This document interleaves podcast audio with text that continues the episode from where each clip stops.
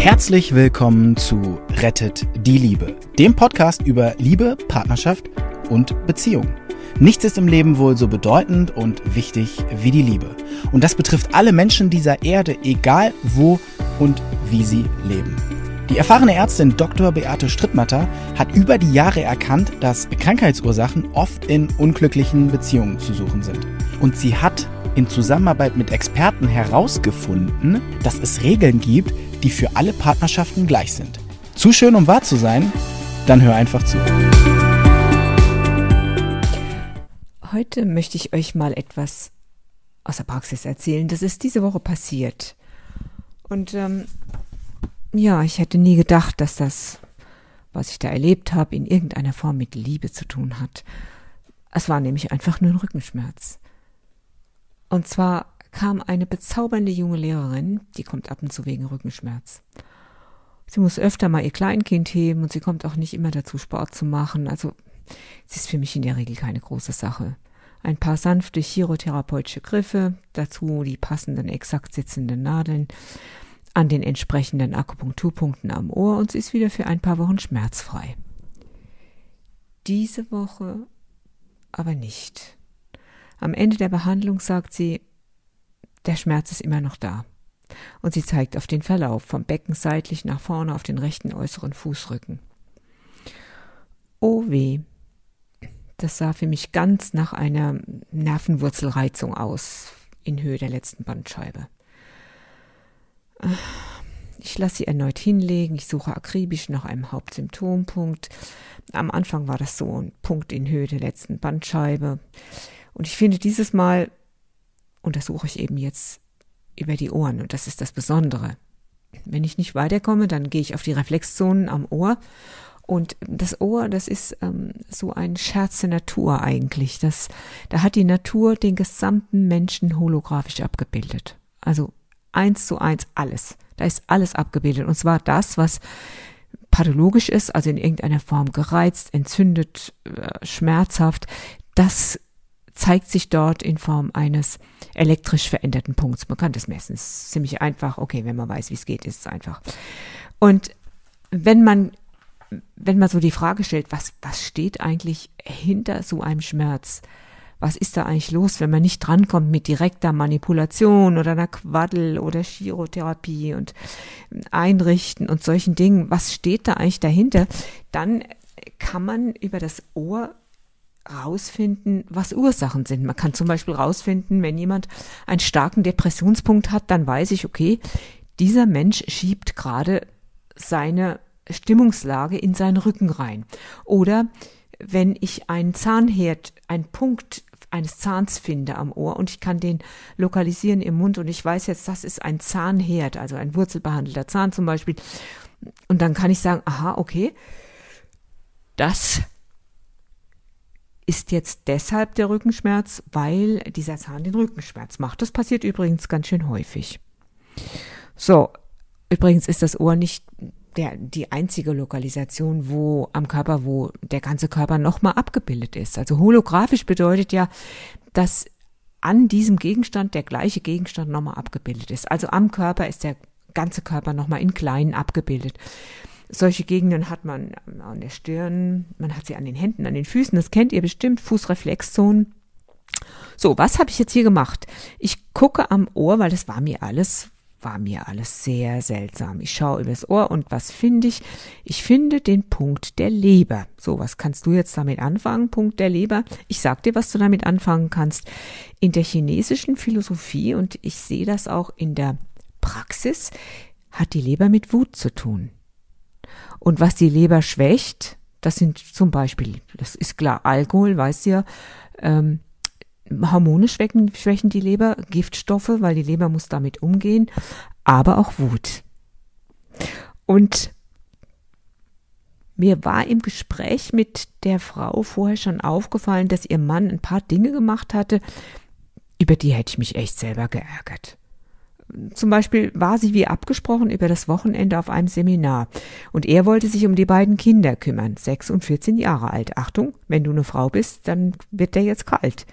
Da er aber einen neuen Arbeitsplatz angenommen hatte, entschied er sich ohne Rücksprache, ganz kurzfristig am Samstag zu arbeiten. Er wollte da einen guten Eindruck machen und er ließ die Kinder allein. Kannst du dir das bitte vorstellen? Der ließ den ganzen Tag seine Kinder allein, eins bis sechs Jahre.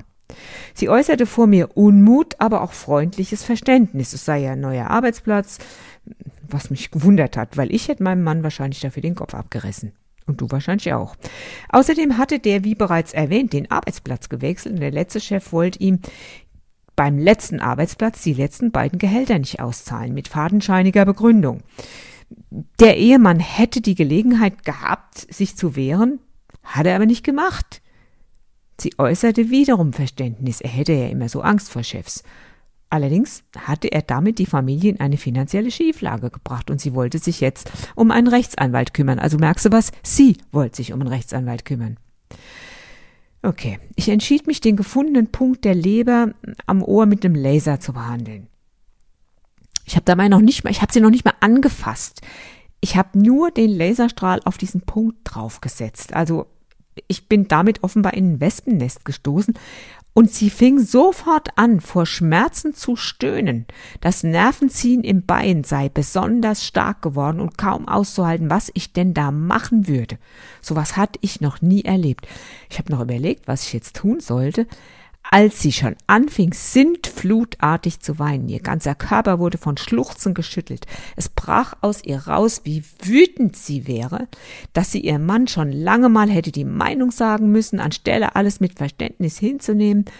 Okay, meine erste Reaktion war, ihr mal ein Tempotaschentuch zu geben. Das habe ich in allen Schubladen. Ich ließ sie mal sprechen.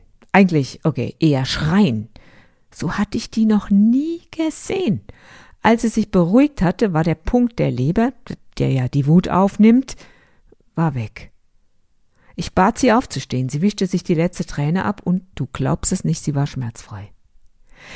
Also, was da passiert ist, sie hat, sie war ja immer die freundliche und ich habe immer gesehen, oh, ganz freundlich und hat alles gerechtfertigt, auch wenn andere sie geärgert haben, hat sie noch gesagt, ja, aber die hatten ihren Grund dafür und so.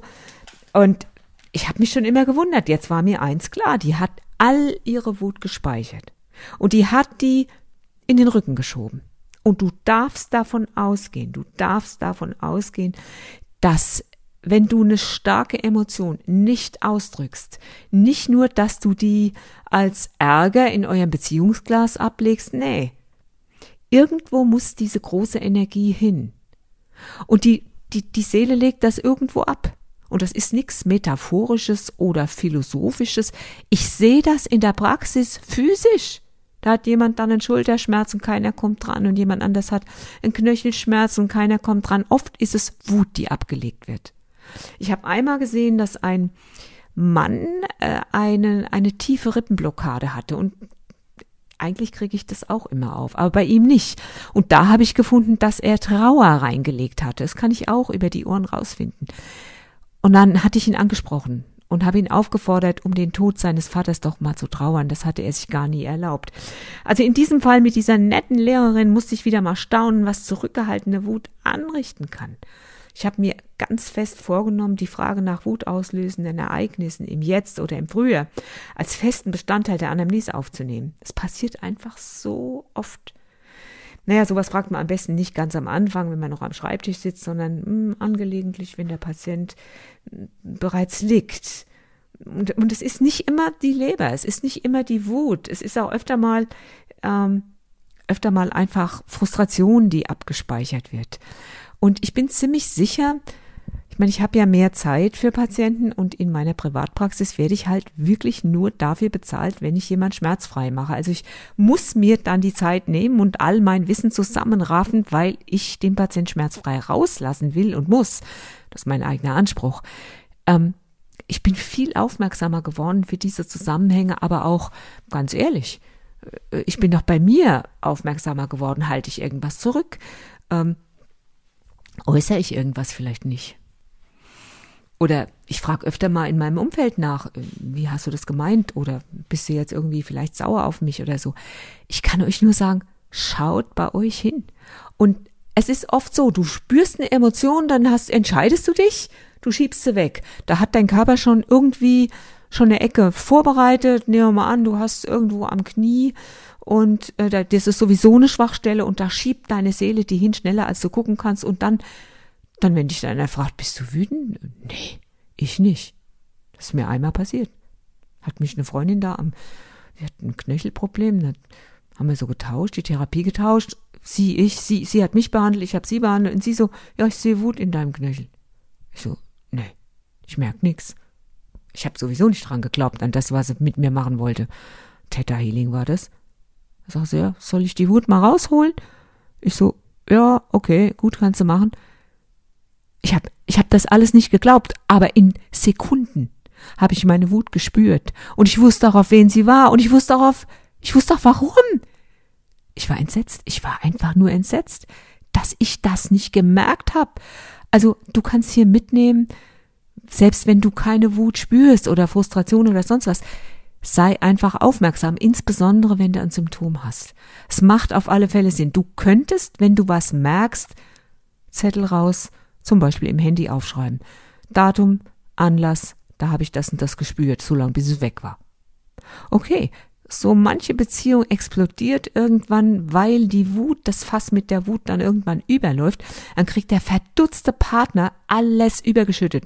Da werden zum Beispiel Dinge geäußert wie du hast immer und du bist nie. Also wenn solche Worte geäußert werden, dann ist sowieso davon auszugehen, dass der andere Dinge angehäuft hat und nie gesagt hat. Ab sofort machen wir das alle besser. Bis dann!